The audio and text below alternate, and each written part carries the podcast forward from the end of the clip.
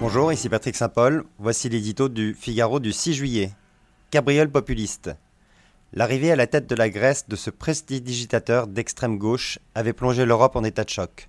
Quatre ans plus tard, Alexis Tsipras, grand admirateur de Che Guevara, dont il a donné le prénom à son fils, s'apprête à quitter le pouvoir sans avoir mené la révolution promise aux électeurs. Enchaînant les promesses extravagantes et les volte-face, celui que les Grecs surnomment le roi de la Kolotumba la cabriole est l'incarnation de l'illusion populiste en Europe. Si la droite remporte les législatives, comme le prédisent les sondages, ce sera la première fois au sein de l'Union qu'un pays dirigé par des populistes replace son destin entre les mains d'un parti traditionnel.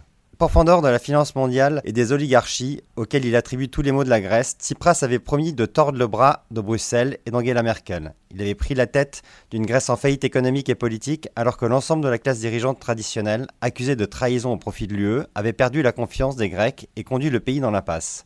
Mais une fois élu, celui qui fustigeait la rigueur européenne et qui avait fait rejeter la pilule amère de l'austérité à ses concitoyens par référendum, réalisa sa plus belle Kolotumba. Il opta pour une politique néolibérale dirigée contre les classes moyennes et mit fin à la tragédie grecque en se pliant aux recommandations des experts de la Troïka, les bailleurs de fonds d'Athènes, Commission européenne, BCE, FMI, non sans les avoir accusés d'humilier son peuple. Lassé des bouffonneries, la Grèce aurait donc retrouvé la raison.